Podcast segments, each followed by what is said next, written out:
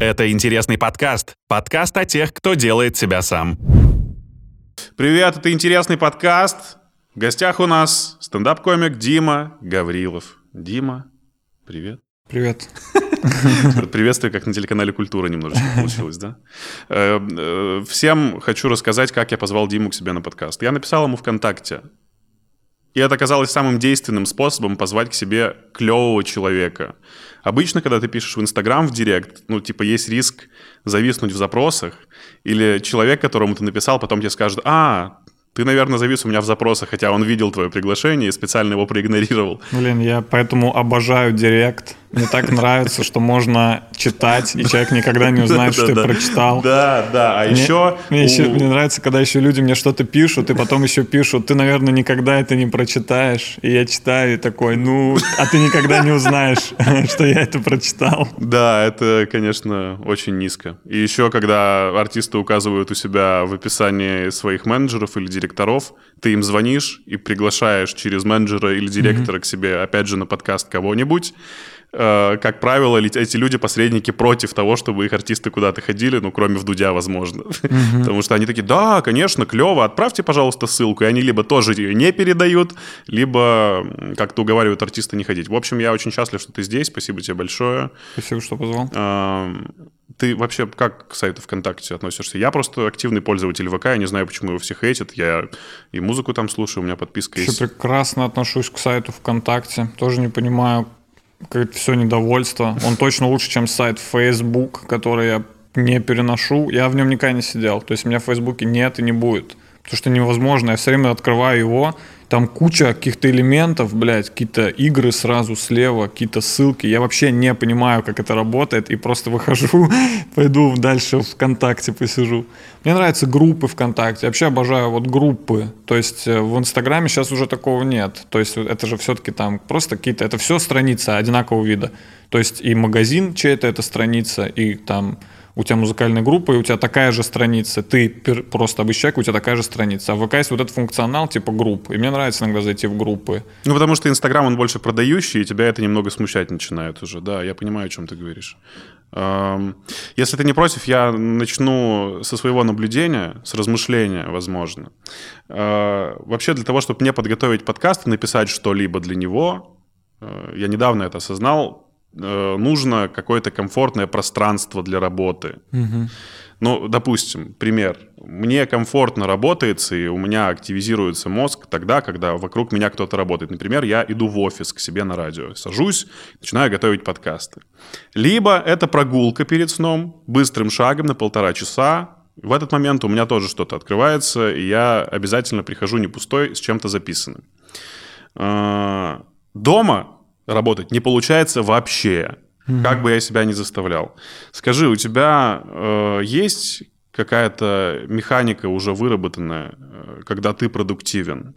Есть ли какое-то место, в котором ты чувствуешь себя гораздо лучше для написания? Или, или это всегда все очень спонтанно? К сожалению, нет. Я бы очень хотел, чтобы у меня что-то такое было, но у меня нет никакого офиса. И я, мне дома тоже тяжело работать.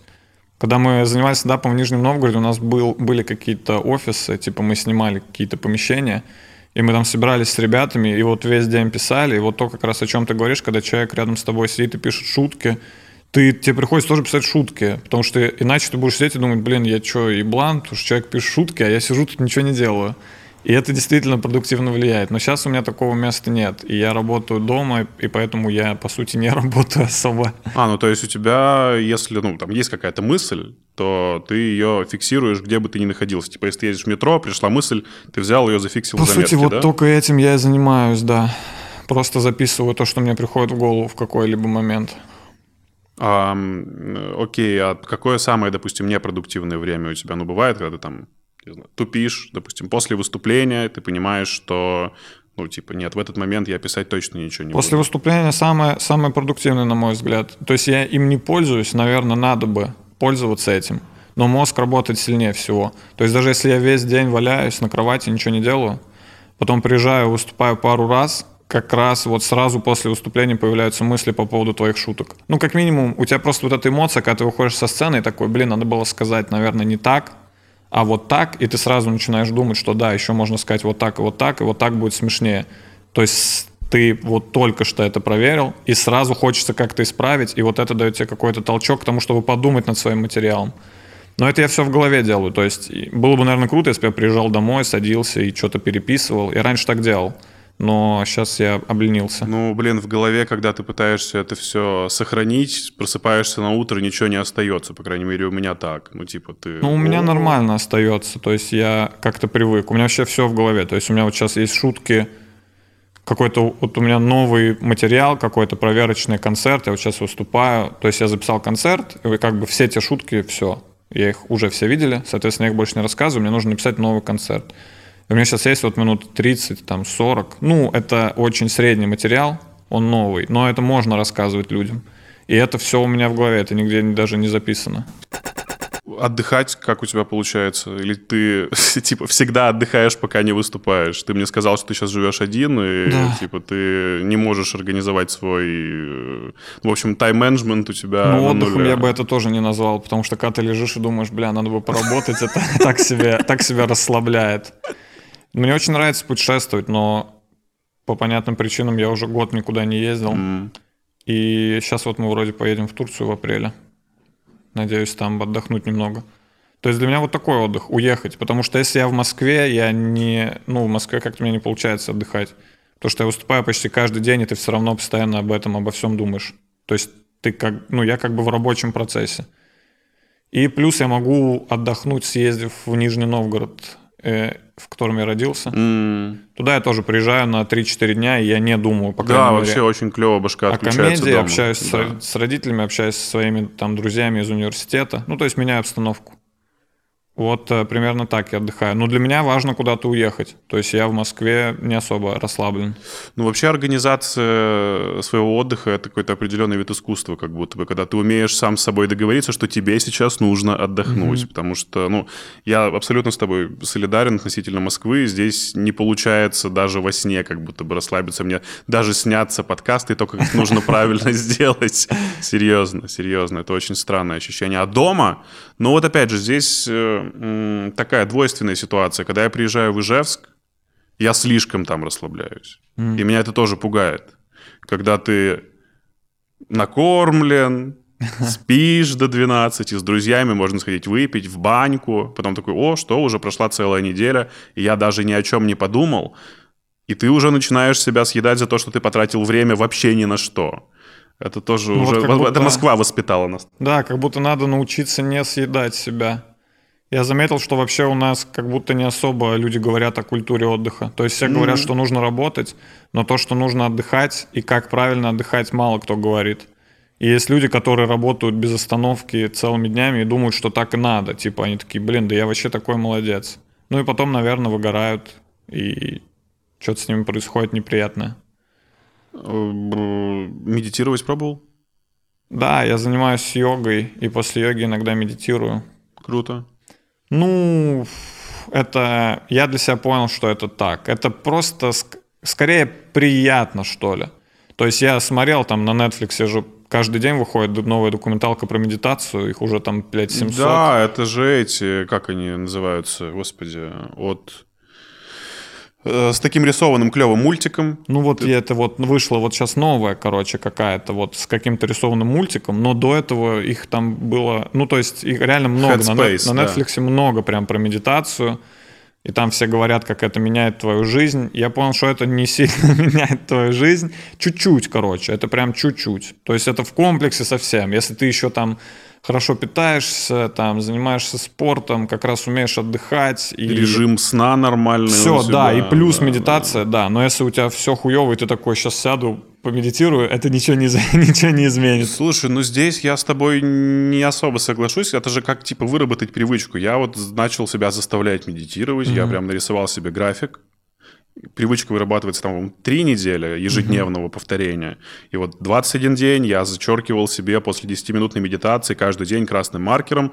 И ну, я прям сейчас не могу уже от этого избавиться, потому что понимаю, что мне это не то, что жизненно необходимо, мне это нравится, побыть с собой и отвлечься. Ты же, типа, во время медитации ты можешь путешествовать куда угодно. Вот в чем кайф. Как раз, когда закрыты границы, то, о чем ты говорил, mm-hmm. медитация тебе может помочь телепортироваться куда-то. Но а какие-то еще практики у тебя, кроме йоги, медитации, более такие сумасшедшие? К примеру. Ну, я тут просто на гвозди встал недавно, прикинь. О, не-не-не-не-не.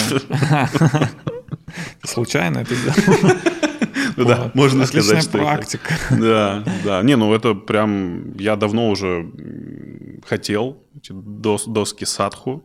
Это же йога-доски как раз, если ты занимаешься, то ты должен знать. Ну, я в йоге много всего, очень много направлений, всякого mm-hmm. такого. То есть йога, она разная. Я занимаюсь такой йогой, да, ну, для здоровья, в первую очередь, для физического. То есть, по сути, как гимнастика, я занимаюсь по утрам, Mm-hmm. Понятно, что там все тоже, все эти дыхательные практики, что ты тоже концентрируешься, это помогает. Но в основном я просто еще в какую-то физическую форму поддерживаю. То есть я занимаюсь не... Это для меня не какая-то эзотерика, знаешь, и мистика, что я йог, я познаю себя и всякое такое. Я просто такой, блядь, стою, мышцы накачались, немного пободрее себя с чувствую. Вот такое. Типа зарядка, просто в приятной форме. Мне йога очень приятная, кажется. Самая клевая поза в йоге — это кошечка. Да, хорошая. Я еще сейчас, я еще сейчас научился перевернутым позам. То есть я, например, сейчас на голове умею стоять. Ух ты. Вообще охуенное ощущение. В смысле, Но... ты вытягиваешь вот это вот ноги да, вперед? Да, стою на голове, да. да. Да. И ну, вообще перевернутые позы, ну, ученые говорят, что врачи, что перевернутые позы это полезно. Ну, типа меняется кровообращение Кровь в теле, когда голове, ты кверх да, ногами, да, да, да, и это помогает, в общем, с, не знаю, с чем, я, как всегда, не запоминаю. Я просто что-то слышу и такое, перевернутые позы это полезно, похуй, почему, буду всем рассказывать, ходить на подкасты, что это полезно. Это вот я как с гвоздистоянием пытался прокинуть тебе эту тему, но не получилось. Ну и вот, типа, ну, в общем, постепенно. А как ты к этому пришел вообще? Я удивлен, что Дима Гаврилов занимается йогой. Это как? А, короче, я не, не суперспортивный чувак. Мне кажется, мне в детстве немного отбили любовь к спорту, потому что, во-первых, я ходил на секции, которые мне не нравились. То есть меня буквально заставляли ходить. Я ходил на карате 7 лет. У меня зеленый, что ли, пояс. Mm-hmm. Ну, типа вот зеленый это вот второй, то есть это зеленый, коричневый, черный. И, я, и мне не нравилось почти все, все 7 лет, просто я был ребенком. То есть я ходил где-то вот там с 6, там, грубо говоря, до 12 лет. Я просто, типа, не, ну, не мог противостоять своим родителям и сказать, что я не хочу. Ну, у них была какая-то идея фиксная. Они такие, ну, вот он ходит на секцию, главное, что там не, не курит, я не знаю. И потом в какой-то... И мне это не нравилось. Я в какой-то момент даже перестал ездить на соревнования. То есть я просто приходил в, ну, на тренировку, что-то там занимался, что-то там кувыркался, отжимался и ушел домой. Опять же, просто как для общей физической формы. Ну, и... сейчас ты понимаешь, что это для общей физической формы, а тогда да, ты тогда просто меня... отрабатывал. Да, тогда меня просто такой, ну, надо. И вот лет в 12 мне, я набрал смелости и сказал маме, мам, я сегодня не пойду на карате, я больше не хочу. И она такая, не хочешь, не ходи. И я такой, блядь, надо было раньше, лет пять назад это сделать, я 7 лет терпел. Я слишком боюсь свою мать, видимо. Ну и плюс, вот, вот, короче, вот этот опыт, плюс физкультура. У нас был так себе тоже физрук, который не, не, знаешь, не привил любовь к спорту. Это был просто какой-то классический, блядь, советский физрук. Вот такой, ну-ка, блядь, вот вам мяч играете, придурки. Слушай, а мне кажется, что спорт в детстве, он как-то независимо прививается от э, наставника. Ну, типа, у нас просто во дворе были, там, не знаю, хоккейные ворота, на которых мы играли в футбол, и благодаря этому я очень любил футбол, например. Да, игровые виды спорта я всегда любил, но... Э когда ты взрослеешь, все-таки, если ты в один какой-то... То есть у меня не было какого-то одного любимого спорта. Там я, я умею во все по чуть-чуть, я могу во все поиграть. То есть в целом, если я буду где-то идти, мне скажут, эй, пойдем в футбол или баскетбол или волейбол, я могу присоединиться. То есть я, я примерно во все умею. Но не очень хорошо. То есть у меня не было какого-то любимого спорта. Из-за этого, когда я окончил школу и пошел в универ, я перестал заниматься спортом в целом. Я пробовал ходить в качалку, типа, я раз, может быть, 6 или 7 начинал за свою жизнь. То есть я прям... И все разы были одинаковые. Я начинал ходить, я жестко в это все углублялся, я составлял себе программу тренировок, я составлял себе план питания, я ел всю эту там курицу, творог, яйца, я все вот этим занимался. Без тренера ты это самостоятельно Без тренера, ну делал? потому что тренер это все-таки дорого, и мне было там лет там, 17-20, ну вот такие времена. Но я типа какие-то формы, то есть я старался, я, я, мне нравится вообще искать какую-то информацию в интернете по теме, знаешь. То есть я не очень люблю платить деньги людям, чтобы они мне объяснили, если я понимаю, что, скорее всего, все это есть в интернете, надо просто поискать. Тренер может подсказать, наверное, как сделать. Ну и что тебе подходит конкретно, тоже ведь это очень важно. Да, но мне все равно кажется, что можно с этим разобраться. Ну и, короче, вот. И я Ты спорт... хотел накачаться? Серьезно? Я, я не думаю, что я хотел накачаться. Я просто думал, что мне нужна хоть какая-то физическая активность, а качалка это первое, что приходит в голову. Ну, то есть это просто ты покупаешь Доступно, абонемент и начинаешь да. ходить. Тебе не надо там никаких навыков, никакие тоже там тренировки. И, короче, я много... Я один раз даже кроссфитом, чтобы ты понимал, попробовал позаниматься. А это вообще... Я, я тоже тогда жестко... Я прям смотрел эти видео по кроссфиту, там, самый сильный человек на планете. В как- первую очередь шины камазные. да, да, да, как он все это делает. Я такой, блин, нихуя, кроссфит, интервальные тренировки. И у меня все время в башке шумело после этих тренировок. Да, я это чуть, жестко. чуть не умирал. И, и вот этим все закончилось. Я помню, как последний раз, вот когда я ходил в качалку, я два месяца прям жестко ходил. Я прям такой, все, я хожу. Я заболел, не пошел и никогда больше не возвращался туда. Я просто, типа, вот, мне, я понял, что это мне не нравится. И у меня был период жизни, когда я, я решил, что я больше не занимаюсь спортом. Вот у меня такая мысль была. То есть я настолько отчаялся, что мне не нравится ничего. Я, я понял, что в первую очередь спорт должен нравиться. То есть заставлять себя, вот если ты ходишь в качалку и заставляешь себя, это так себе тема. Я думаю, что ты ненадолго тебя хватит, короче. Слушай, ну э, качалка начинает нравиться ровно тогда, когда ты видишь первые результаты визуальные. Ну, типа, ты смотришь в зеркало, а ты быстро начинаешь смотреть в зеркало после того, как начинаешь ходить в качалку, и ты уже там спустя, может быть, как раз тренировок, тренировок 10 начинаешь замечать, что, о, трицепс вырос, и вроде бы э, живот перестал немножечко висеть. И тогда ты подсаживаешься на эту иглу самолюбования и продолжаешь заниматься тем, что, возможно, тебе не очень нравится, но приносит плоды, ну, во время которых ты так или иначе себя все равно чуть увереннее начинаешь чувствовать. Да, я понимаешь? тебя понял. Но у меня, видимо, никаких результатов нормальных не было. То есть я, я ни разу не дошел до момента, чтобы я смотрел в зеркало и такой, нихуя, подкачался. Вообще ни разу я не дошел до этого, и, видимо... Поэтому... Так вот, у меня был вот такой период. Я прям даже ходил и говорил всем друзьям, типа, я все, я вне спорта, мне не нравится. Я буду жить без спорта, насрать. И мне вот друг сказал, типа, а, я вот йогой занимаюсь, типа, можешь попробовать. А я до этого прям пару раз пробовал, у меня дома был коврик, просто я Ну, это сколько лет было назад? когда-то это, ну, йогой я занимаюсь постоянно, я занимаюсь вот год, а начал я года, может, наверное, два-полтора назад, постепенно. Ну вот с пандемией я занимаюсь, типа, каждый день, по сути, я сейчас занимаюсь. И я пробовал пару раз йогу, и он такой, попробуй. Я такой, да ладно, попробуй, что мне попробовать, уже я ничего у меня, если нет никаких вариантов. И я попробовал, я начал типа с видео на ютубе, там всякие йога для начинающих, 10 минут, ультра простые. И мне очень понравилась э, философия йоги. В отличие от качалки, где тебе говорят, что тебе нужно жестко работать и трудиться, и пересиливать себя, в йоге постоянно говорят, что типа расслабься, э, не напрягайся, если у тебя не получается, это нормально, потом получится. Не ну, делай через или- боль. да, да, да, не делай через боль, главное получать удовольствие. И мне это так понравилось, потому что до этого я всегда думал, что спорт это вот когда ты такой, блядь, надо, я сказал, значит надо. И это не мой подход точно, я не такой упорный человек. И, и вдруг у меня начало постепенно получаться, несмотря на то, что там всегда говорят, что типа да пофиг. Как раз вот благодаря этому, что ты, наверное, не, не требуешь от себя ничего, в йоге там ничего от себя не надо требовать. Там всегда говорят, что любая, как бы ни прошла ваша практика, это хорошо, просто похвалите себя за то, что вы в целом позанимались. Не надо думать, что у тебя вот это не получилось. Типа просто расслабься и наслаждайся. И мне это так понравилось, я начал это делать.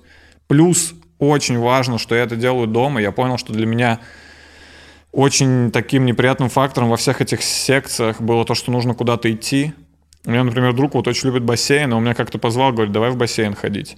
Я начал ходить в бассейн, и мне прикольно в бассейне, но, блядь, собирать сумку, идти туда, там, мыться в душе, переодеваться в этой раздевалке, потом с сырой головой идти домой, это не прикольно. То есть это у тебя... Я плавал 45 минут, а час я ходил по улице с сумкой. Вот это вот было мое занятие спортом.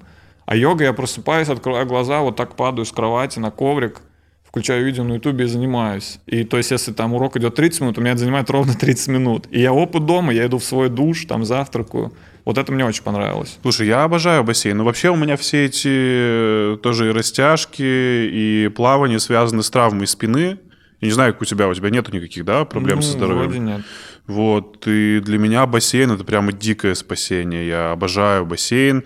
Пускай там даже есть определенные факторы, которые меня раздражают в виде вот этих плавающих женщин с собачкой вот так вот на дорожке, которые занимают все пространство, и тебе приходится mm-hmm. вот так вот лавировать между ними. Э, пускай там даже не всегда бывает чисто, и после этого мне там минут 15-20 надо идти до дома сырым, но я ощущаю, возможно, даже больше э, ментальное свое здоровье, улучшение ментального здоровья, нежели физического, понимаешь? Ну вот после йоги я думаю, что ты тоже чувствуешь себя лучше не столько телесно, сколько духовно. Ну, как Ну, бы ты это так. не пытался отрицать. Я думаю, это же вообще связано э, на 100%. То есть я раньше слышал вот эту тему в здоровом теле, здоровый дух. Ну ты же часто слышишь какие-то поговорки Да, такой «да», да. такой «да-да». И вот только там вот недавно я начал понимать, что ну да, реально да. То есть я только сейчас начал. Раньше я просто как какие-то слова это воспринимал, а потом ты начинаешь действительно понимать, что если ты себя хорошо чувствуешь физически, то ты себя и ментально, соответственно, лучше чувствуешь. Просто когда у тебя что-то болит, когда ты чувствуешь себя слабым, уставшим, это же всегда влияет на психологическое И состояние. самое любопытное, наоборот, работает тоже. Когда ты чувствуешь себя хорошо ментально, то и физически ты можешь себя чувствовать лучше. Ну, типа, если ты даже не любишь свое тело, то через какую-нибудь там, не знаю, медитацию, йогу ты начинаешь принимать себя, как бы, блядь, это банально не звучало. Ну, вот так и есть. Мне кажется, плавание это же тоже своего рода медитация. То есть, я когда плавал, ты же реально плывешь и, не, ну, и как-то Ну, не думаешь о своих проблемах. Слушай, а это думаешь, интервальное там, типа, дыхание, ну, конечно, конечно, да. Ты плывешь и дышишь. Но м, бывают такие моменты, когда можно переусердствовать с плаванием. Ну, то есть, я не знаю, ты бегал когда-нибудь? Мне в беге нравилось только, когда ты по улице бежишь, и все смотрят на тебя. И ты думаешь, нихуя я крутой. Ты Я представлял, как все смотрят на меня, думаю, блин, вот чувак молодец, мне бы бегать начать. Самый крутой, я помню, как один раз под дождем бежал, я себя прям Рокки Бальбоа чувствовал. Ну, тоже бег еще... То есть, если в качалку я мог хотя бы там 3-4 месяца походить, бег я всегда бросал вот через 5 дней. То есть, я прям такой, все, я бегаю, бегаю 5 дней, и потом такой, все, я не бегаю, я, я набегался. Да. Короче, вот, я, я, я для себя четко определил. В спорте надо просто все попробовать и найти свое, и все. Вот ты находишь то, что тебе нравится, то, что ты реально такой, то, что чем тебе хочется позаниматься. Не то, что ты себя заставляешь каждое утро делать, а то, чем тебе самому хочется. И занимайся этим всю жизнь, и все. Просто надо попробовать разные виды спорта, найти свое. То есть кому-то нравится бег, я вообще рад за этих людей. Они, конечно, сумасшедшие, но... Нет такого, что ты понимаешь, что ты можешь организовать себя в плане йоги, ну вот типа все равно же ты каждый день можешь себя организовать, но не можешь организовать себя в плане работоспособности. Ну типа ты мне вот сам сказал до записи, что я обычно всегда просыпаюсь, но работа у меня вечером. И до вечера, как правило, я не могу собраться, чтобы что-то написать, чтобы что-то сделать. Э, Ну, ты думал о том, что может быть каким-то образом через спорт ты можешь себя дисциплинировать и начать составлять себе, может быть, какой-то тайм-план на день. И это будет, ну, как типа систематизация твоего распиздяйства. И ты будешь окей ощущать себя, будешь более продуктивным. Блин, я думаю всегда над этим. Это вот одна из тех вещей, над которыми я всегда думаю. Знаешь, есть какие-то вещи, которые ты каждый день об этом думаешь.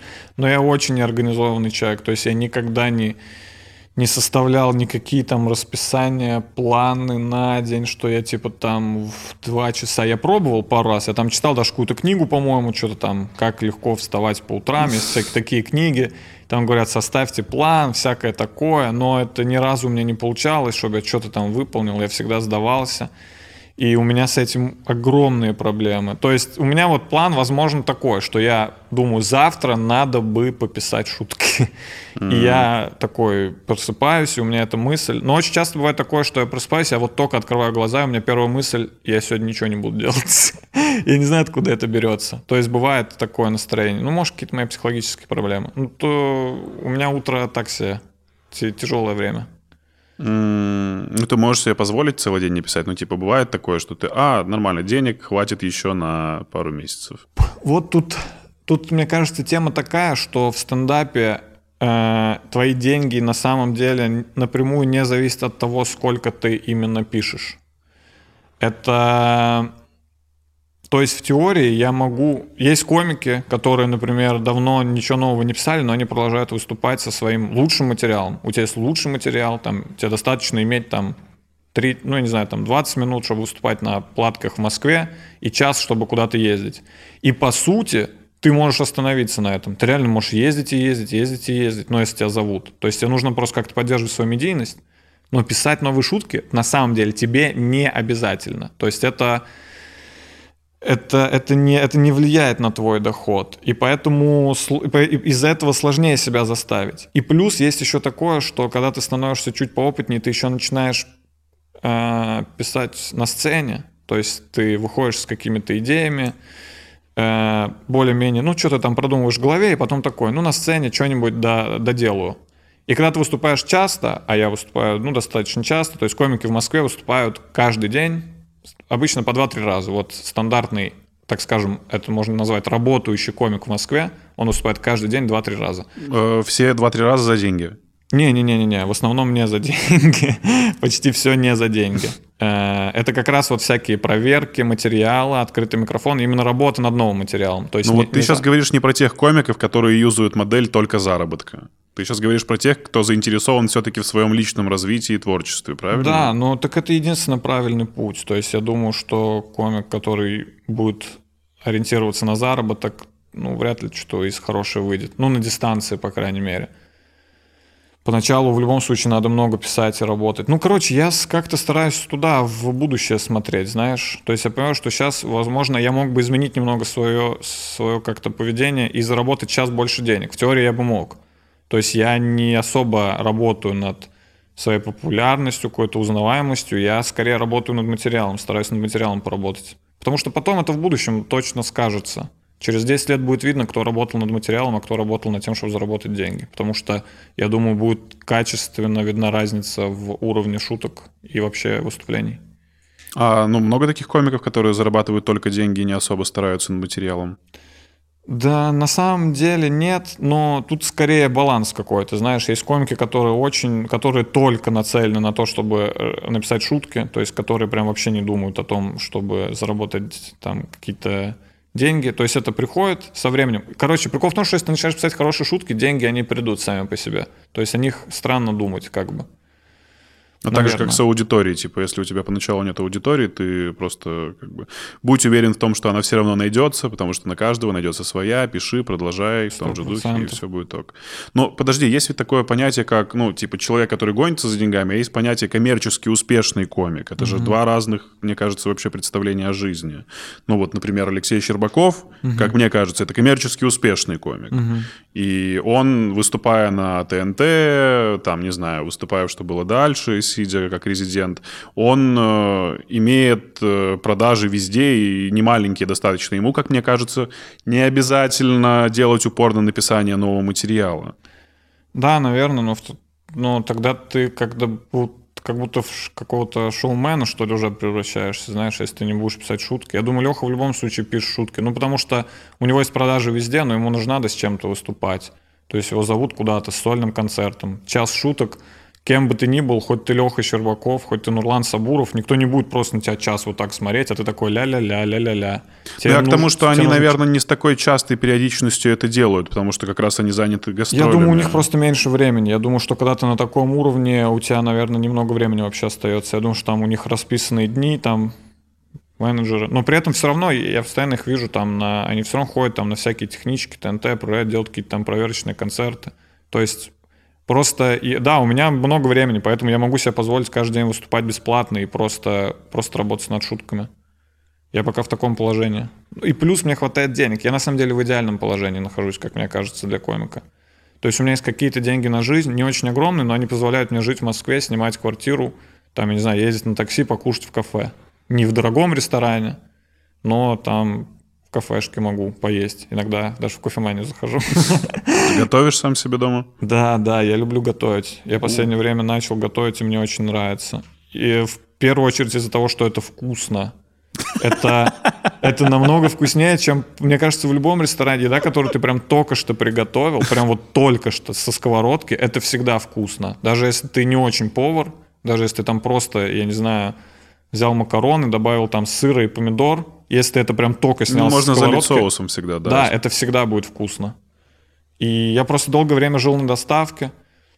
Э, Вот года, может, два, там, и вот еще с пандемией это прям... То есть я жил, в какой-то момент я жил только на доставке. Я просыпался, открывал глаза, вызывал доставку, ложился спать дальше и ждал, пока курьер позвонит в домофон, чтобы разбудить меня, встал, брал Ел еду, и ложился ложился... опять? бо- Не, я ложился, а потом ел. Я ложился в кровати, вот так лежал, и вот так с утра ел какой-то И уже думал, чтобы заказать дальше. да, да, да. И у меня были дни, когда я заказывал там четыре раза доставку за день. То есть, ну, и я в какой-то момент обратил на это внимание. Я такой, блин, я уже с ума схожу, по-моему. То есть это очень сильно расхолаживает, очень сильно твой образ жизни разрушает, короче, когда ты начинаешь вот так жить.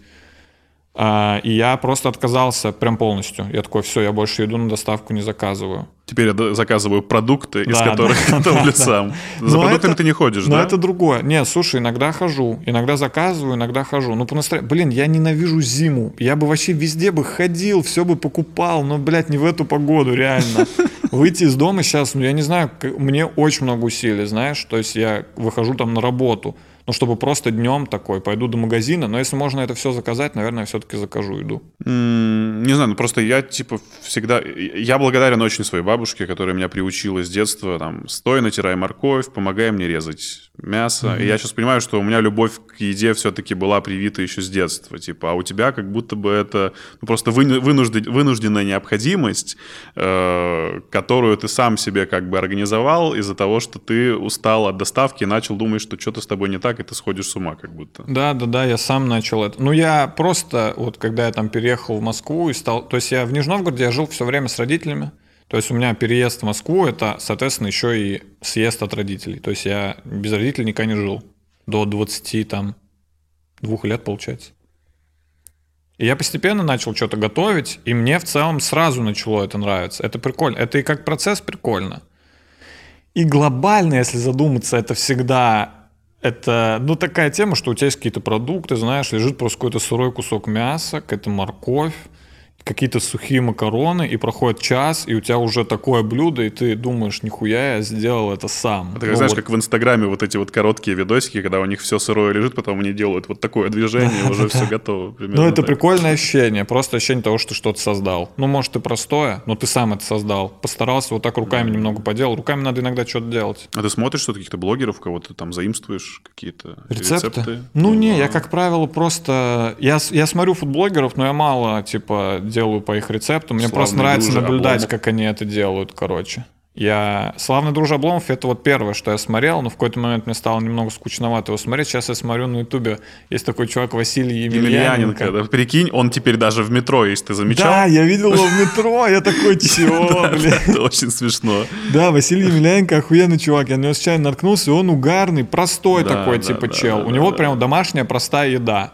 Она, может, там не очень симпатично как-то выглядит, не как-то там по-поварски, но он, типа, все просто объясняет, по-человечески говорит, и с- да, какое-то чувство юмора у него есть харизма. Мне прикольно за ним смотреть. Он причем похож очень на тренера по йоге, Да, да, да. который, который занимает... Антон, у тебя телефон звонит? Который, который занимается еще и параллельно готовкой. Это, это очень забавно. Но ты знаешь, за что я люблю Василия Емельяненко? Кстати, если вдруг э, он нас смотрит, мы будем рады видеть его в интересном подкасте. Василий, приходите, пожалуйста. Я вас сейчас очень-очень просто и открыто приглашаю. Э, Вот. Мне нравится у Василия Емельяненко то, что он э, действующий повар. Типа, это круто. Он не любитель. Я не знал. Он шеф-повар, и у него есть очень интересные блоги, когда он ездит в мишленовские рестораны стажироваться и рассказывает о том, типа, что здесь происходит, как в мишленовских ресторанах происходят все процессы, как там устроено все, как там, типа, из одной рыбы э, делают вообще, мне кажется, миллиард блюд, и ничего там... В чем суть мишленовского ресторана? Потому что там безотходное производство. Из одной рыбы, то есть ты не выбрасываешь голову, Ты отдельно из глаз сделаешь мусс, например, какой-нибудь. Ты Круто. перемолишь кости и сделаешь из этого посыпку на стейк. Ну, то есть там все эксплуатируется. И мне вот Василий Емельяненко нравится за то, что он, ну, как бы не самодур. Это не, не славный дружи Обломов, который просто «я готовлю, с меня взятки гладкие, если получится хреново, угу. я вначале э, сделал дисклеймер, поэтому извините».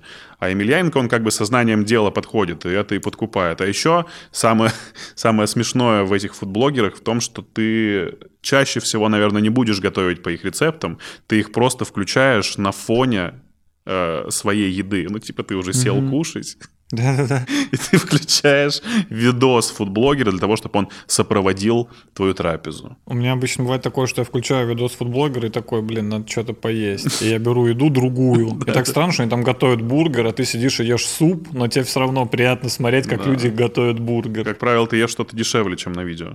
Но мне еще очень нравятся э, всякие азиатские видео, где э, без слов делают, знаешь, где типа нет, это типа, это именно красиво снято. Типа вот так, вот так, там просто какая-то девушка что-то там режет, что-то перемалывает, яйцо, какой-то омлет, и потом получается вообще какая-то красивая штука. Я не понимаю, что они вообще делали, какой это на вкус, это просто эстетически красиво. Да, вот, слушай, еда вообще это всегда про эстетику. И мне кажется, что если ты подашь что-то самое дерьмовое как-то изысканно, то это как будто бы уже в уме человека будет вкуснее заранее, понимаешь? Рестораны так и работают, мне кажется, на такой теме. Ну, вообще, вообще, да. А, а ты видел на Netflix несколько документалок про азиатскую кухню? Там есть очень Да, я начинал штука. про стритфуд. Да, да, да. Я начинал смотреть, я, по-моему, одну серию посмотрел. Я просто много чего бросаю, ну, начинаю и бросаю. Даже если мне нравится, я не знаю, у меня какая-то... Не могу сконцентрироваться на чем-то. То есть, если я не посмотрел что-то залпом, как, скорее всего, я не посмотрю. Я вот смотрю серию этого стритфуда азиатского, мне понравилось, и потом я просто забываю, что я это смотрел, или на следующий день мне не хочется, и я такой, да, все, и похуй, посмотрю что-нибудь другое. А мне кажется, сейчас... первую серию чего-нибудь другого. Мне кажется, так сейчас все и снимается. То есть они же не связаны друг с другом, эти серии. Ты посмотрел одну. Ну, чтобы ты всегда мог Ну, типа, не нравится, все, идем дальше. Ты же играл в КВН, правильно? Да. А, ты бывал в Сочи. Сейчас идет 32-й международный фестиваль Кивин. Ура! Кивин! Прикольно, что это Кивин еще. Ну, КВНщики так не называют, типа Кивин. Ну, на сайте... Фестиваль Сочи просто. У типа, них на сайте так и написано. Сейчас 32-й э, международный фестиваль команд КВН Кивин. Блин, слушай, я сейчас задумался, а Кивин это существующая птица или они ее так подогнали под название? Я думаю, что подогнали, конечно. Ну, это как бы вымышленная птица. Да? Ты только сейчас об этом узнал. Сейчас на секунду подумал. Не, я всегда думал, но сейчас я начал думать, а что если такая птица есть? Ну, есть же птица киви, например. Знаешь а, такую? Да, она супер маленькая, по-моему. Да, да, да. Ничего не путаю. Может, что-то из этого. Ладно. Ну так. А, и мне понравилась аннотация на официальном сайте не Амика, а КВН. А, главное на фестивале в Сочи – это общение и возможность работать вместе, в одной команде – это действительно бесценный опыт для молодых людей. Я знаю, что ты бывал на фестивале в Сочи. Угу. Скажи, эта аннотация правдива? И так ли это, что ты в целом туда едешь не тусить и безудержно пьянствовать, а работать э, рядом с такими же веселыми и молодыми людьми? Или все-таки клуб э, — это как бы такое прикрытие для того, чтобы просто развлечься все вместе? Да не, ну в первую очередь ты, конечно, туда едешь, чтобы попасть в телевизионную лигу. Э, никто ни зачем другим туда не едет. Ну, то есть есть, наверное, какие-то КВНщики, которые там уже все надежды потеряли, и просто они в тусовке, им нравится веселиться. Но в целом туда все едут именно за результатом, чтобы попасть в какую-то лигу лучше, чем та, в которой ты играл в этом сезоне. И то, что там написано, что там кто-то что-то работает. Я знаю, что есть команды, которые там, вот команды там типа высших лиг, Вроде есть такие, которые приезжают в Сочи и прям там за неделю пишут себе визитку, знаешь, с авторами сидят ну. все вместе, да-да-да, и типа пишут себе визитку, такие, вот я с этим, мы с этим выступаем. Так было всегда, по-моему? Ну, не-не, все остальные команды, то есть мы, ну как, как это происходит? Ты играешь сезон у себя там в межвузе, у тебя, и ты берешь свои самые смешные миниатюры и шутки из всего сезона, из всех визиток, собираешь их в 5 минут, приезжаешь и показываешь. Никто не будет писать в Сочи, потому что ты не знаешь, смешно это или нет. Ну, там же тебя редактируют в любом случае. Не-не-не. Нет? В Сочи на фестивале нет, тебя никто не редактирует. Ты просто выходишь, рассказываешь все, что хочешь. Э, в этом, типа, и прикол. Там тебя редактируют уже после, если ты попал в какую-то там лигу. Тебя редактируют в лиге, а в Сочи ты типа сам, ты свободен, ты сам выбираешь, что показывать. Какие-то шутки у нас писались прям под Сочи, то есть такой, ну вот эту мы можем вставить просто потому что там, ну это как-то она может какой-то внутряк или что-то такое. Сколько раз ты там был? Я там был два, что ли, раза. Два или три, два, наверное. Причем первый раз я поехал со своей командой, мы типа поехали, там что-то по, по что-то там повыступали, всякое такое. А в следующем году у меня даже не было команды. И я поехал, ну, у меня в Нижнем Новгороде просто какая-то КВНовская тусовка. Там всегда все перетасовывались, всегда все в каких-то разных командах играли. Знаешь, вот в мое время так и не устоялось какой-то одной хорошей команды. Я просто поехал со всеми друзьями за свои деньги. То есть я э, купил себе билеты на поезд, э, сел с ними, а там в гостинице я жил у своего друга в номере, то есть бе, не, не, нелегально.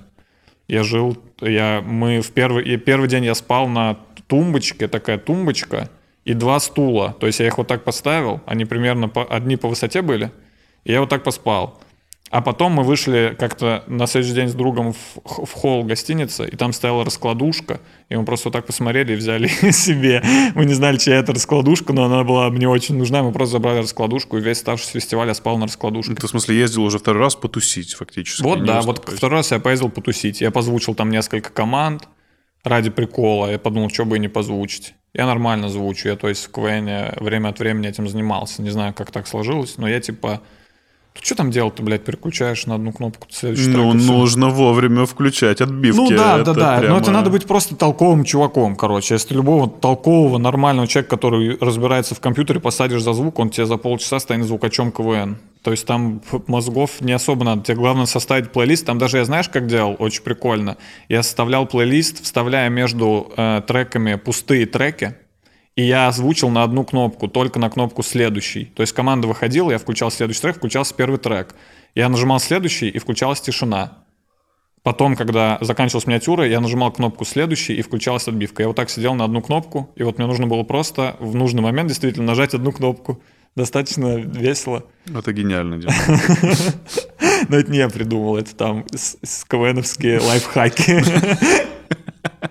Слушай, а какие-то, ну, трэши, угары на Кивине, на фестивале в Сочи ты можешь припомнить? Ну, вот самую такую отмороженную, может быть, пьянку, в которой ты оказывался, или э, разборки между Масляковым-младшим и Азаматом Мусагалиевым, например, в «Жемчужине»? Ну, прям, я не знаю, мы там очень много пили, но так, чтобы какие-то... Я, стар... я вообще по жизни стараюсь не попадать в супер трэшовый. То есть даже когда я сильно напиваюсь, я вроде как-то себя контролирую и что-то прям откровенно моральное не делаю. То есть я, я все равно всегда более-менее в сознании. У меня не бывает такого, как, ну, знаешь, есть люди, которые напиваются, и уже просто они делают похуй, что хотят. Просто такие, я пошел, что там украл, что там разбил, подрался, пошел спать, я уже ничего даже не помню.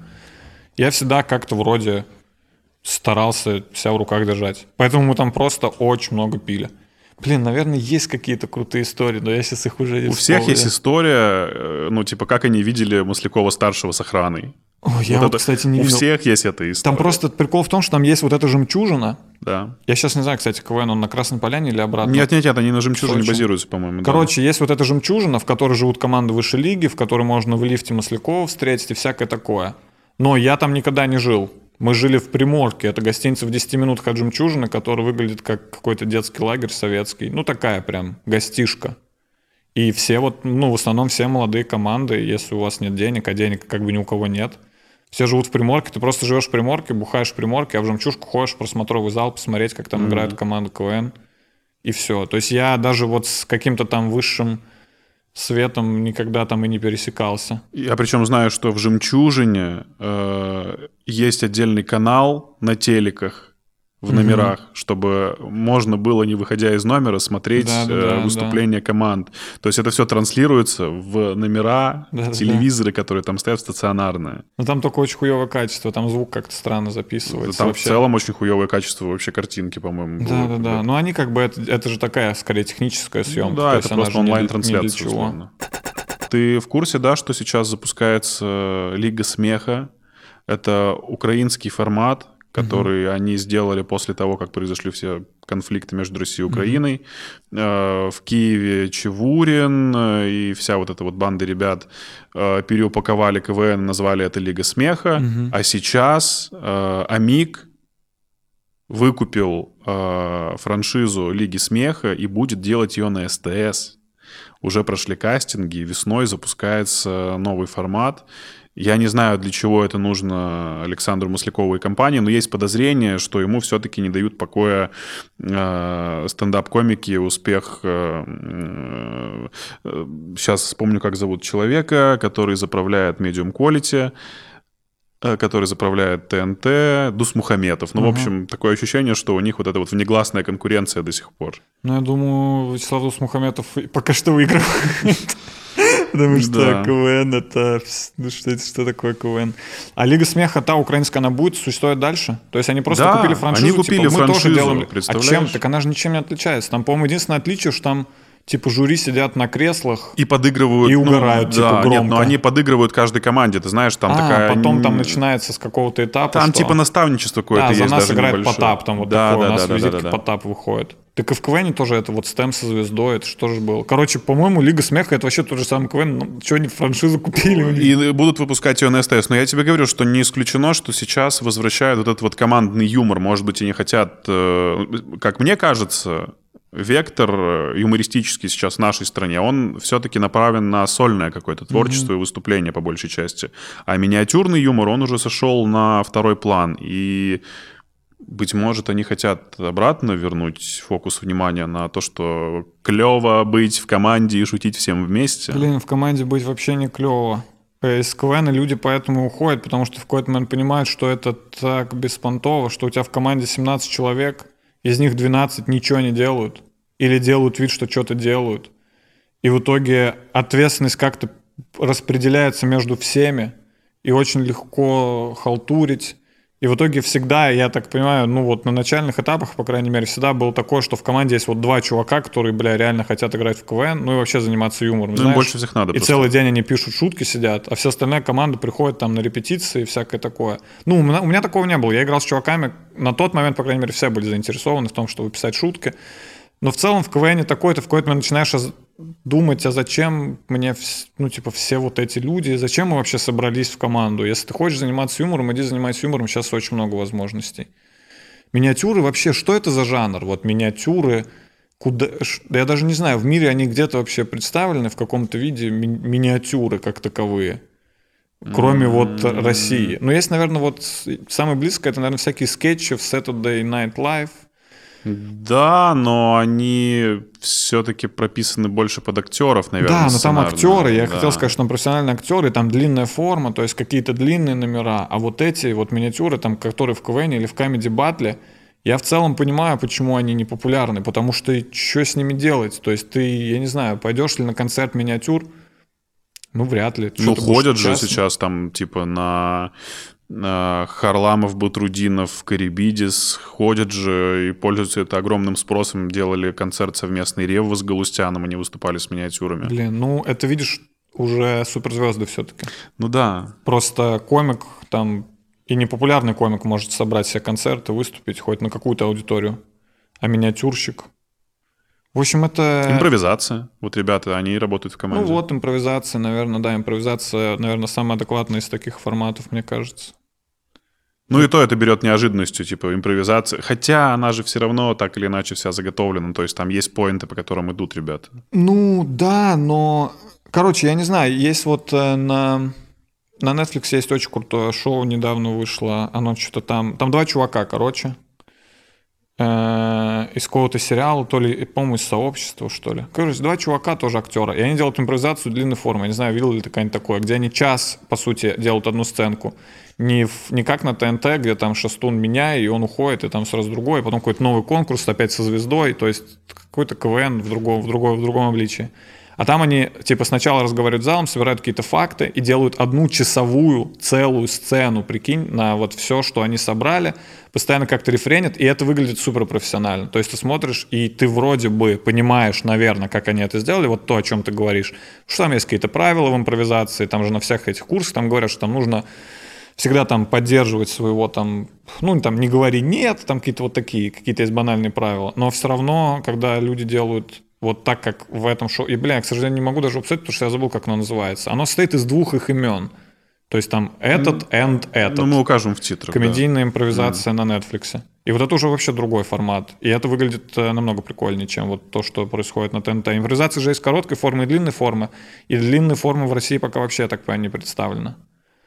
А, она очень э, популярна на Западе. У них там еще такой формат, когда приходит комик, рассказывает бит. Например, вот Сикей ходил на такое, есть и видео в Ютубе. По-моему, это Upright Citizen Brigade называется импровизационная команда. Короче, Сикей туда приходит, рассказывает какую-то историю минут на 10, и они потом на основе его бита это все как бы, ну, все это визуализируют, короче, показывают всяких персонажей из его истории, всякие факты, и тоже длинную такую делают сценку. Сейчас, э, заканчивая мысль с КВН, э, я прекрасно понимаю, что именно выступление, написание миниатюр и юмора для КВН меня э, научили выдавать типа здесь и сейчас, не откладывать написанное на финал, потому что это будет супер разрывная шутка. Угу. Если ты ее написал сейчас, и у вас только первый этап, и только-только начинается сезон, то нужно ее выдавать сейчас и не откладывать на потом, потому что потом она может быть либо не актуальна, либо вам она уже самим разонравится, и, быть может, она вообще не зайдет аудитории. Чему себя научил КВН? Ну, давай выделим, наверное, все-таки один какой-то главный такой Да момент. на самом деле меня КВН просто научил писать шутки. То есть я, я не занимался ничем, вообще ничем, никакой творческой деятельностью до того, как я начал играть в КВН, до первого курса. То есть у меня, я никогда не был там чуваком, который в школе во всем участвует, знаешь, во всяких там сценках, каких-то там что-то выступает на концертах. Я просто учился, играл в комп и всякое. Вообще было насрать на все это. И потом меня позвали в КВН, и я чуть-чуть как-то втянулся. И я начал писать сам. То есть, по сути, я не, я, никто же тебе не говорит, как писать шутки. Тебе Сейчас есть какие-то там книги по комедии, но это так себе. Ну, ты где-то просто... подслушиваешь у кого-то? Да, я равно? просто много смотрел КВН. То есть да. тогда еще и никаких там не было, ни подкастов, опять же, где кто-то об этом мог рассказать. Я просто много смотрел КВН и такой, бля, походу вот так работает шутка. Походу, если вот это перевернуть местами, это станет смешно, если мы вот так вот поменяем. И я вот эти схемы, я их выработал сам у себя в голове, короче. Просто я, я, я потому что любил писать, не только выступать. И я вот во всех командах, в которых я играл, я всегда просто много писал шутки и сам садился. То есть я, я раньше много писал. И это мне просто научило вот какой-то базе, знаешь, как просто создается именно по конструкции шутка. То есть у тебя такая была э, нативная механика написания шутки, ты нигде действительно не мог не... научиться этому, да, ты сам да, как-то да. просто Да, я просто поначалу почву. писал, и потом уже на... у тебя в голове уже появляются какие-то схемы. Ты уже начинаешь понимать, как это все работает и как пишутся шутки. А командой как вы работали? У нас была очень клевая штука. Мы, ну, типа, ты пишешь заход, вы сидите все в, в круге, каждый пишет на бумажке заход, и вы по часовой стрелке меняетесь бумажками, пока к тебе не вернется твоя, и там каждый ее не добил, и вы не прочитаете вслух, и какую-то там одну не выкристаллизуете. Да, мы тоже так делали, это клевая вообще схема. Mm-hmm. Это вот для командного написания чего-либо, мне вообще кажется, это, это прям прикольно. Но в итоге потом ты уходишь в стендап, и это уже все не пригождается. Потому что комики просто разгоняют. Ну, вот так сидят, говорят. Я знаю, что твой сольный концерт, который недавно появился на Ютубе, такой в черно-белом, весь в нуаре. Очень клевый, кстати, концерт. Спасибо. Респект тебе большой. А, ты организовал весь, прям начиная от идеи до выпуска на Ютубе сам. Угу. Давай сейчас всем объясним, что ну, есть отличие организации э, концерта самостоятельно, и что, ну, типа, мне было видно, что ты это сделал сам. Uh-huh. Многие все равно думают, что если это стендап-комик, то, скорее всего, это делает либо стендап-клуб, либо там снимает огромный продакшн, все это. Э, давай попробуем развенчать какой-то миф относительно этой ситуации. Вообще хочется узнать, почему ты это делал сам, почему тебе никто не помогал, и почему ты выкладываешь этот концерт на своем канале. Вот расскажи, давай так. сначала про механику, э, наверное, организации все-таки больше, с чего все началось. Ну, сначала надо сказать, наверное, все-таки уточнить, что я не то, что делал там все сам, я организовывал процесс, какие-то именно вещи я делал сам, да. какие-то вещи мне помогали люди. Я думаю, я их буду в процессе называть, чтобы уж не, не было ощущения, что я вообще там сам за камерами стоял, сам звук записывал. Нет, это все-таки делали другие люди, это не я сам. Я больше про продюсирование. Э, ну, короче, типа я в какой-то момент понял, что надо делать свой YouTube-канал, что нужно разве... все-таки комик — это индивидуальный исполнитель, и у нас вот в стране вот это пост-КВНовское что-то осталось, что комики сбиваются в кучки все равно, понимаешь? То есть есть стендап-клуб, есть там стендап на ТНТ, есть что-то еще. Все как-то вот чуть-чуть жмутся друг к другу, потому что одному все-таки страшнее всего. Сложнее всего, страшнее всего, когда ты один. Вот я один. Но в то же время, как мне кажется, это тебе в будущем больше всего и принесет, потому что развивать надо свое имя, и не хочется быть тем чуваком с ТНТ или вот тем чуваком из стендап-клуба. Потому что, ну, я замечаю по там каким-то комментариям и всяким таким, что люди все равно привязывают э, комиков к каким-то проектам. Никуда от этого не денешься. Про, сейчас почти про любого комика говорят, но это чувак вот оттуда. Они не, не считают, что вот это просто комик, там, Саша Долгополов. Это Саша Долгополов, ну, и пора разбираться на канале клуба. Знаете, вот это он клубовский. Меня, например, постоянно почему-то куда-то перечисляют. То мне говорят, что я стендап на ТНТ, то мне говорят, что я стендап-клуб номер один, хотя на самом деле я не принадлежу никакой организации, у меня нет никаких там контрактов. Я просто со всеми в нормальных отношениях. Меня зовут сниматься в проект. Если мне проект нравится, я прихожу к ребятам сняться. То есть я, по сути, свободный агент. У меня обязательств, по крайней мере, ни перед кем никаких на данный момент нет вообще. Э, И я понял, что мне нужен свой YouTube-канал. И я выкладывал туда подкасты, но подкасты — это скорее такой сопровождающий контент к, к чему-то основному как будто. Но это упражнения, твои подкасты очень легендарные. Это очень смешно. Особенно разгон про что, где, когда и 13 сектор, Дим. Это... Да вот они, например, они типа популярности не очень приносят. Ну, и я в целом снимался долго на ТНТ, э, там, ну, не, ладно, не так долго, как многие, ну, там, года два я снимался, и просто я понял в один момент, что единственным логичным следующим этапом для меня, как для комика, это сольный концерт. Ну, для любого комика этот период наступает. Ну, ты вот выкладываешь, там, там 10 минут снял, тут 10 минут снял, тут что-то там в разгонах посидел, что-то туда сходил, туда сходил. И когда ты вот так уже пару лет делаешь, ну, уже все, тебе нужно уже что-то дальше. Для комика что-то дальше — это только сольный концерт. Ну, или какое-то свое шоу, но с этим у меня проблемы, я ничего такого придумать не могу.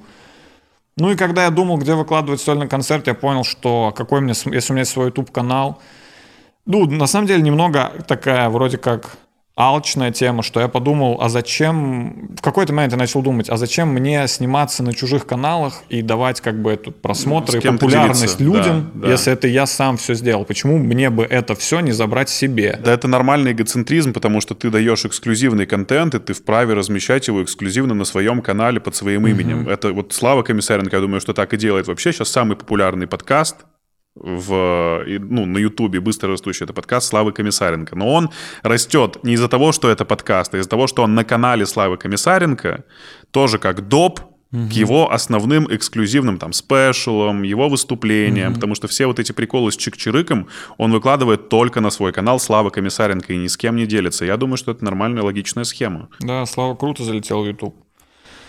Ну и, ну и все, то есть у меня даже не было мысли, то есть, ну, на ТНТ мне, понятно, понятно, никто не даст никакой сольник, то есть, если бы я пришел на ТНТ, сказал, хочу сольный концерт, мне бы сказали, иди, он 6 монологов, блядь, сними в стендап на ТНТ, потом сам их склей, если хочешь. то есть, я не такого уровня для ТНТ звезда. Э, Ну и вот там канал клуба, канал аутсайда, вот по тем же причинам. Я подумал, ну а зачем мне, типа, и ребятам выкладывать? Пускай просмотры будут у меня. Может, их будет меньше, я был готов морально, что, естественно, их будет меньше, потому что у меня на канале до выхода подкаста было, ой, до выхода концерта было 13 тысяч подписчиков, если я не ошибаюсь. Конечно, я понимал, что если это выложить на канал клуба с там, я не знаю, сколько у клуба, полмиллиона, ну или типа того. Да, там уже под миллион восемьсот. Конечно, будет больше, больше людей это посмотрит. Но я понимал, что если я этот концерт выложу на свой канал, придут какие-то люди, и мой следующий концерт уже посмотрит больше людей. И все вот так постепенно и делается.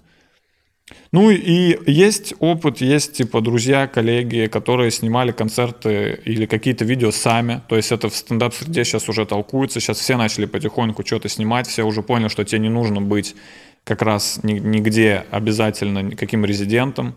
Что ты можешь просто ну, найти людей с камерами, дать им там деньги или не дать им деньги, найти друзей с камерами, поставить их в зале и снять. Для этого ничего не надо. То есть тебе не нужен никакой продакшн, никакие там продюсеры, то есть надо просто снять. Но вот это все медиа, оно ведь и раскачало в целом культуру стендапа, благодаря которой, в общем, этой раскачке теперь комики могут себе позволить организовывать концерты самостоятельно. Да, согласен, я согласен с тобой. Эти, эти все проекты, все, что я вот называю, стендап-клуб номер один, стендап на ТНТ, они, естественно, очень много сделали для развития и для популярности каждого комика в отдельности, я думаю. Но в какой-то момент надо уходить в свободное плавание. Ну и вот, у меня появилась идея, что мне надо уже снять свой концерт. Я специально не пошел в летние съемки стендапа на ТНТ, чтобы не, не сдавать материал, чтобы просто поработать. Вот прошлый год, можно сказать, что я работал над концертом. Сделал небольшой тур весной, небольшой тур... Ой, нет, весной у меня тур был в позапрошлом году. Сделал, короче, небольшой тур осенью.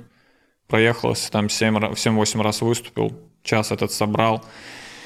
И как в итоге получилось? Я вообще хотел снять в Москве. Э, я снимал еще в э, бывший Хопхед, он раньше назывался, сейчас он называется Stage Stand-Up Club в Питере. Смирняга, которым заправляет. Да. И, кстати, не знаю, сейчас он... Ну, он один из учредителей ну, точно. Ну, ну, в общем, вот. Я снимал там. Я вообще хотел снимать в Москве, потому что я все-таки московский комик, и все шутки написаны в Москве, и шутки местами московские – ну, то есть не, не прям сильно, что я шучу про там только какие-то прям вещи, которые только москвичам понятны, но такие элементы проскакивают. Все-таки выступая в разных городах, я понимаю, что меня лучше всего понимают люди в Москве. Ну, например, что ты имеешь в виду? Ну, я там говорю, там, ну, всякие географические, банально, названия. То есть там про... У меня там есть какая-то шутка про кольцо. Я понимаю, что, типа, в Москве не нужно уточнять, что за кольцо. Все понимают, когда ты говоришь «кольцо». Э, если я приезжаю там в какой-то там Саратов, мне уже надо как-то что ли чуть ввести что ли в курс дела, сказать, что вот там ну, там вот, ну, кольца есть в Москве, знаете, там... Метро. И в метро, да, и да, да, да, да, то есть в, в Москве ни у кого не возникнет. И, и, ты как говоришь, кольцо все понимают. Ну, кольцо понятно, непонятно про какое, но в целом суть ясна. Ну и какие-то из каких-то вот таких немного вещей. Но опять же, я там рассказываю, там, что там я йогой занимаюсь, что я ходил на митинги. Не сказать, что люди в других местах это не поймут. Просто, наверное, людям в Москве это ближе всего. И я это так или иначе написал внутри этого города и под влиянием этого города. От этого никуда не денешься. Я раньше этого не понимал. Я это начал понять только когда я начал ездить. Ты едешь в другой город, такой, так, с чем я выступаю? Ага, то есть у меня шутки про метро, про московское, у меня шутки про Starbucks, у меня шутки про iCloud, и ты такой, блядь, я что там им рассказывать вообще буду? У меня есть что-то там про, про Люди не понимают в регионах, что такое iCloud. Я, я не так, я не, я не хочу выглядеть снисходительным. Я думаю, что люди там меньше об этом думают, короче. Но я не думаю... исключено, что люди за этим и приходят же. Ну, типа в регионе все равно человек, покупая билет, понимает, что он идет на московского комика. Ну, наверное. И это определенная а, ну, магия. Послушать, это, да, конечно, что там в Москве ну происходит. Ну, да, да. Что из первых уст, правда ли Навальный существует? Я хотел снять концерт в Москве, но была пандемия, мы как-то искали залы, э, и мы не смогли. Мы это я, еще один мой друг, Илья Западенец, человек, который в титрах указан как продюсер. Это просто друг, который помогал мне все это делать. Он просто мне помогал совсем, по сути. То есть я, мы не придумали, как это еще назвать, пускай это будет продюсер. Ну, то есть я вот ему говорил, Илюх, мне там, ну, нам, нам нужен какой-то зал. Он там какие-то варианты поискал, что-то мне там поскидывал, позвонил куда-то. Мы ничего не нашли в Москве. На тот момент еще было вот это 50-процентная вот эта посадка. Она сейчас может продолжаться, я не знаю, во всех театральных залах. То есть там нельзя посадить людей, можно через одного. Но это для съемки, согласись, немного странно, когда ну, да. в зале люди сидят через одного, все-таки хочется, чтобы был максимальный какой-то эффект.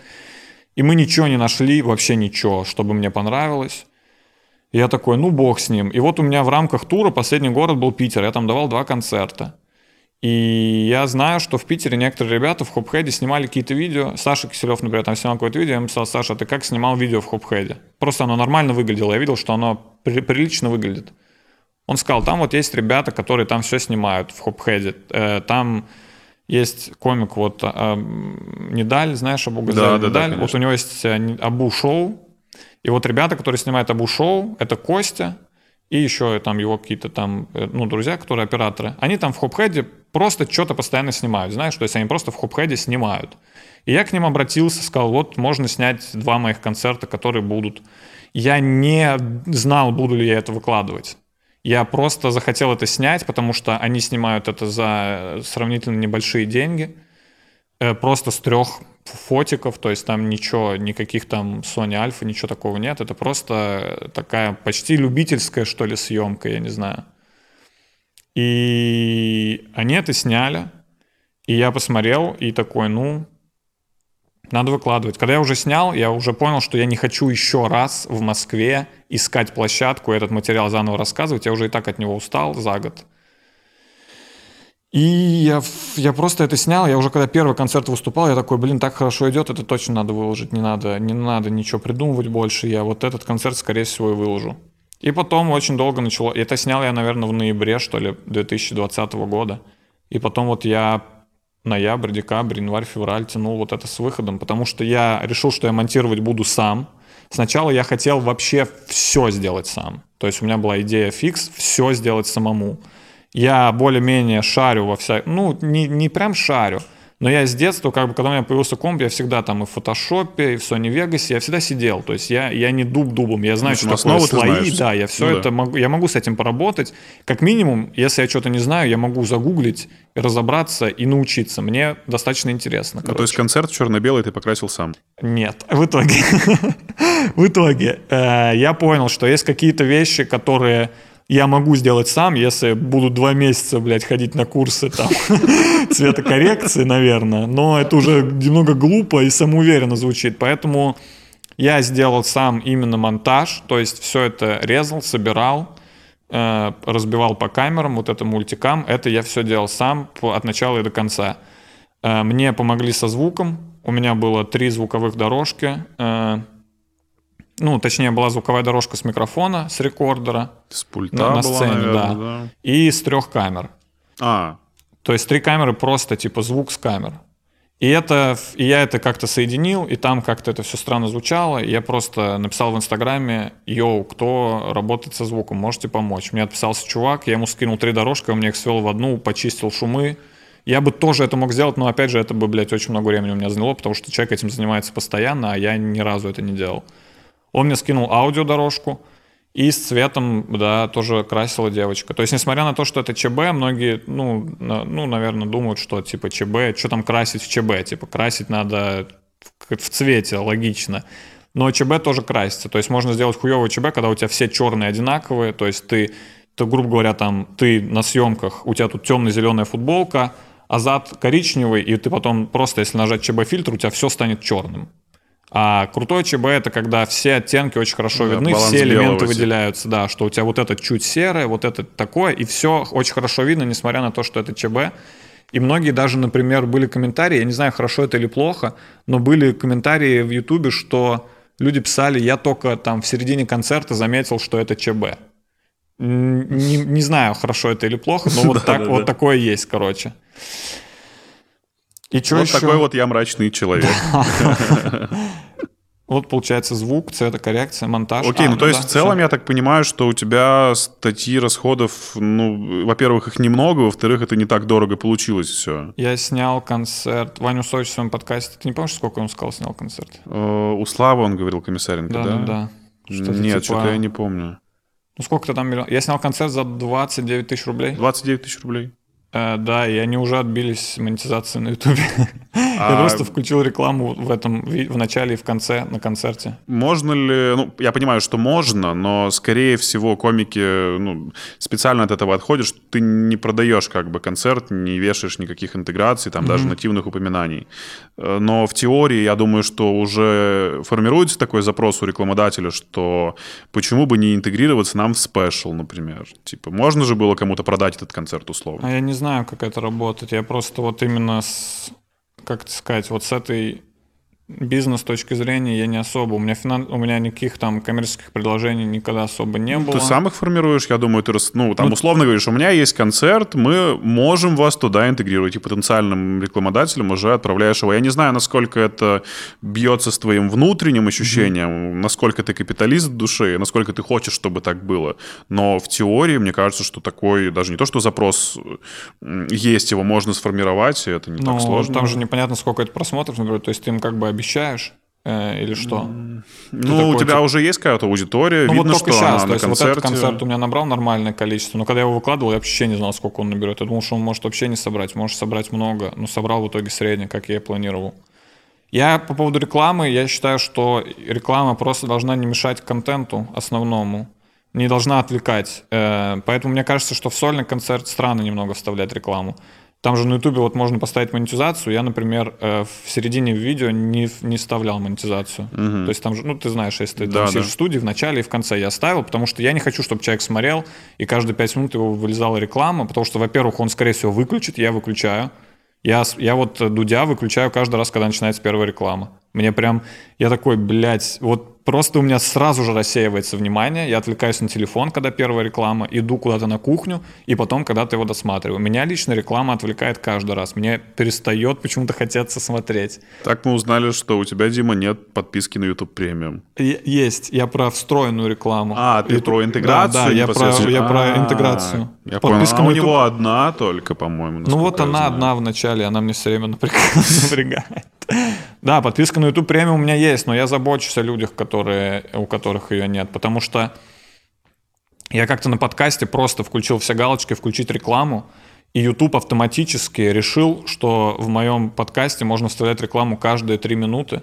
И мне потом люди писали... Да, у нас чё? тоже такое было. Мне люди писали, типа, ты что там, охуел? Да, ты да. что, решил бабок на нас да, убить? у нас такая же, у нас на Калинкине же такая а я история, такой, бля, да, ребят, да. я вообще ничего, я просто одну галочку нажал, я захожу, там можно их вручную двигать, я смотрю реально вот так прям. У нас тоже, да, ну YouTube же хочет зарабатывать да. правильно, он на тебе это и делает. И, вот я, и, и люди подумали, что я такой жадный, что я на своих 10 тысячах подписчиков решил выжать все деньги из них, вот он каждый три Все начинают обвинять тебя в этом всегда, я согласен. Ну и я как, я просто это заметил, и теперь там сам устанавливаю. Ну, в целом...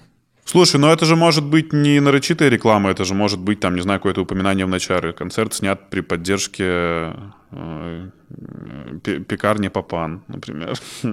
да, или там... Да, ну, то есть вообще любую туда можно впилить, даже небольшую. Есть много вариаций, которые можно эксплуатировать. Другое дело, хочешь ли ты это или нет. Да, наверное. Но я пока, в общем, этим не занимался, мне никаких предложений по рекламе не поступает. Я уже на своем подкасте сказал, давайте, блядь, видите, у меня уже сколько подписчиков? Уже 25 тысяч, хоть какую-нибудь рекламу. Да нет, пока. Ну, пишут за бартер. Какие, какой бартер, блядь, я себе думаю, какой, что ты мне хочешь дать? Слушай, ну за еду нормально, за доставку. Да это... От которой ты уже успел отказаться. Да, да. Э, знаешь, что у меня вызвало вопрос, дисклеймер, который у тебя есть в описании под концертом. Угу. Ограничение по возрасту 18+. В видео присутствует мат. Все, что сказано здесь, это шутки и ничего, кроме шуток. Угу. Я не ставлю перед собой цель задеть или оскорбить чьи-то чувства, я просто шучу. Я ни к чему не призываю, не агитирую, ничего не пропагандирую. Расслабьтесь и попробуйте получить удовольствие. Э, скажи, пожалуйста, вообще дисклеймер всегда ли может прикрыть задницу, даже если это очень жестокая, но шутка? А я вот вообще не знаю, я просто посмотрел, я, я, я вот зачастую так делаю, у меня есть какие-то более продвинутые коллеги, которые давно что-то, ну, например, там Серега Горлов, который час что-то выкладывает на YouTube, там Ваня передо мной прям выложил концерт. И я просто посмотрел, как сделали ребята, и такой дисклеймер. Ну, наверное, и, насколько я знаю, как мне говорят, что если до тебя э, захотят добраться, ну, да. естественно, вот эта надпись, что ты предупредил всех, что ты шутишь, вряд ли в суде это сработает, что будешь показывать. Вот у меня дисклеймер, что не видели, что... Возрастной ценз поставил, да. Ну, да, видимо, да. для чего-то это делается. Даже, возможно, не, не чтобы прикрыть себя с точки зрения законодательства, а именно, может быть, для обычных людей. Знаешь, то есть люди же тоже имеют свойство обижаться. А, ну как уважение, просто и знак уважения. да, понимаю. ну просто чтобы, мало ли человек первый раз реально включил, пускай он хоть прочитает, увидит, что мат есть. Некоторые люди мат не любят, некоторые люди оскорбить. У меня не так много, у меня почти нет каких-то там жестких там оскорбительных там или каких-то на грани шуток, но какие-то все равно присутствуют там. Есть что-то там про политику, мата достаточно много у меня, чуть грязи, поэтому просто на самом деле, чтобы предупредить людей.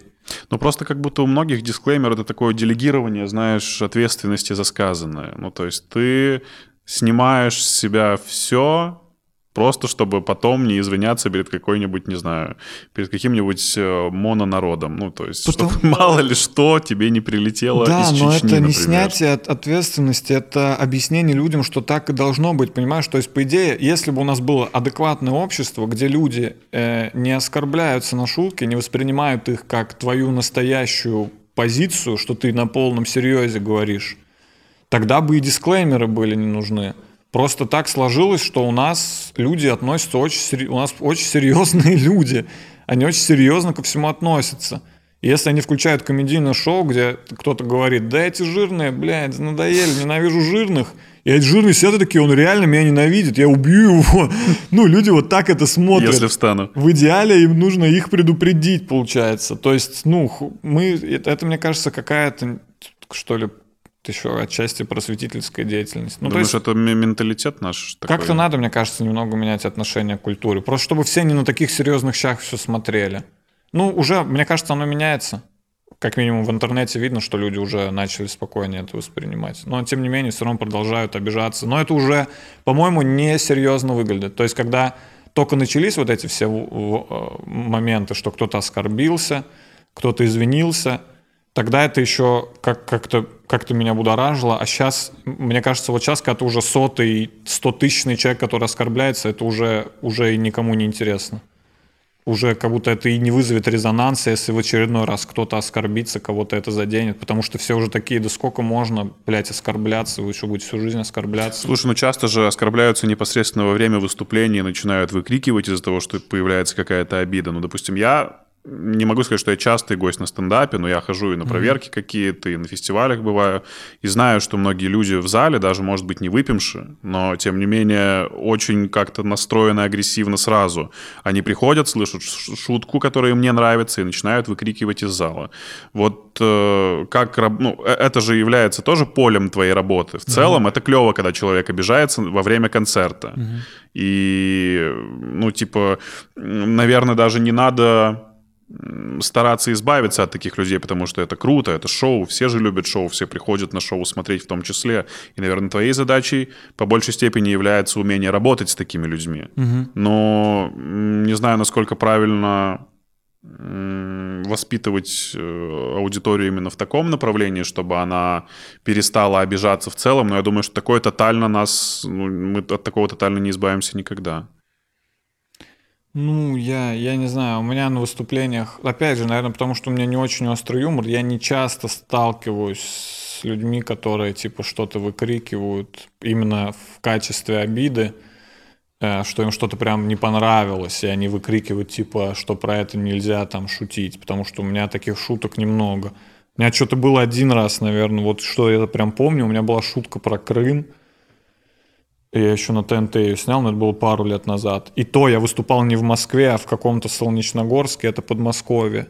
И вот только там чуваки там в каких-то майках, король и шут, что-то мне крикнули, типа, что там не надо про это говорить. Да и то у них, у самих даже и позиции на самом деле никакой не было по Крыму, просто они вдруг решили, что если я об этом говорю, то надо это прекратить, потому что Путину бы это не понравилось.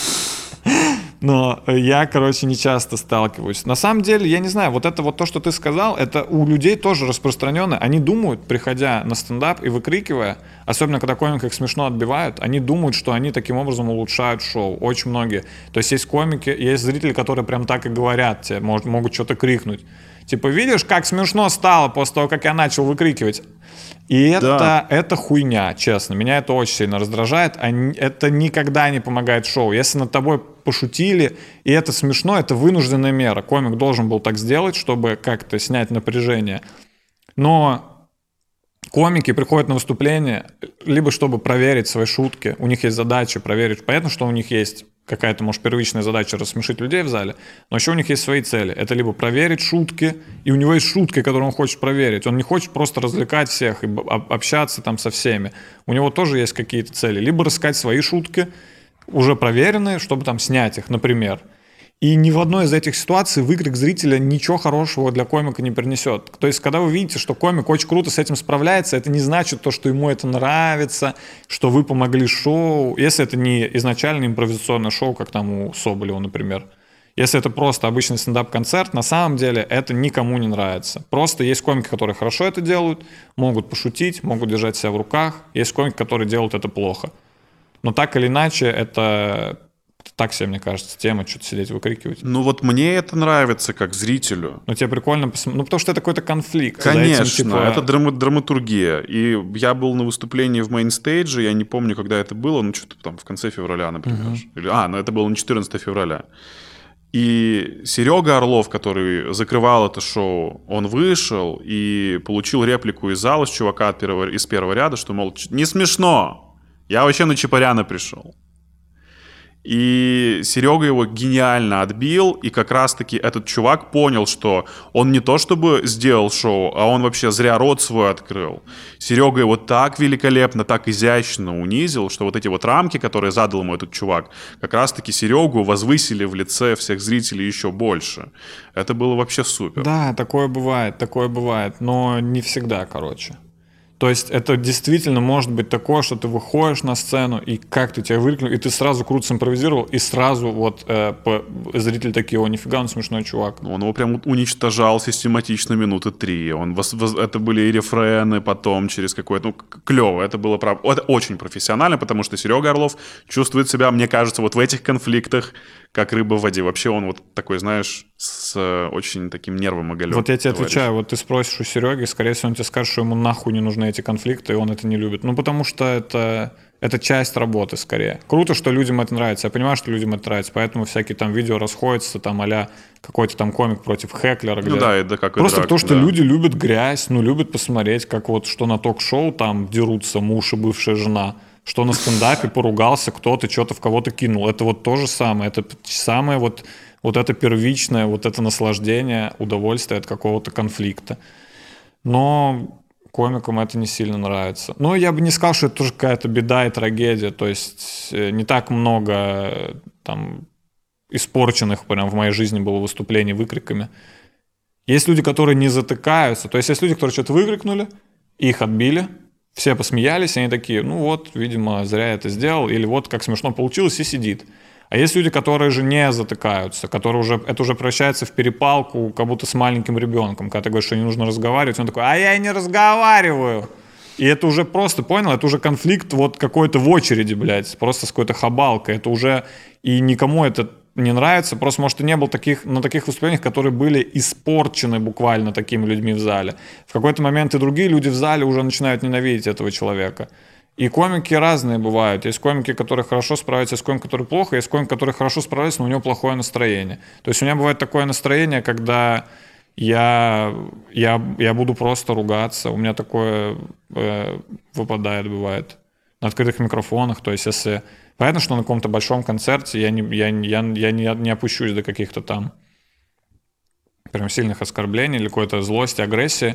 Но на открытом микрофоне, если у меня плохое настроение, если так себе был день, и мне кто-то начинает что-то выкрикивать, то есть у меня было несколько прям буквально гневных тират в адрес зрителей практически без шуток. Я прям вспоминаю, мне аж даже стыдно чуть-чуть, когда я просто ругался, когда я просто говорил, нахуй вы сюда пришли, что ты здесь сидишь, блядь, что тебе не... Что, иди отсюда. Ну, это я так э, примерно перекидываю. То есть какие-то вещи там могут быть смешными. Людям иногда нравится смотреть, как кто-то выходит из себя, это бывает смешно.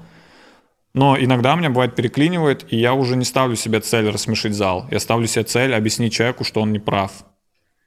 И, ну, это мне самому это не очень нравится, но такое бывает. Э, Дима, спасибо тебе большое. Было очень круто. Мне, знаешь, я сейчас тебе чисто человеческие свои ощущения расскажу. Понравилось все с самого момента, когда мы встретились. Ты uh-huh. очень открытый, очень располагающий человек. Желаю тебе развития твоего YouTube-канала и еще огромное количество выпусков твоего подкаста, за которым я слежу. Спасибо тебе большое. Спасибо, спасибо, что позвал. Видеоверсию интересного подкаста смотри на YouTube-канале имени Илона Маска. И не забывай подписываться.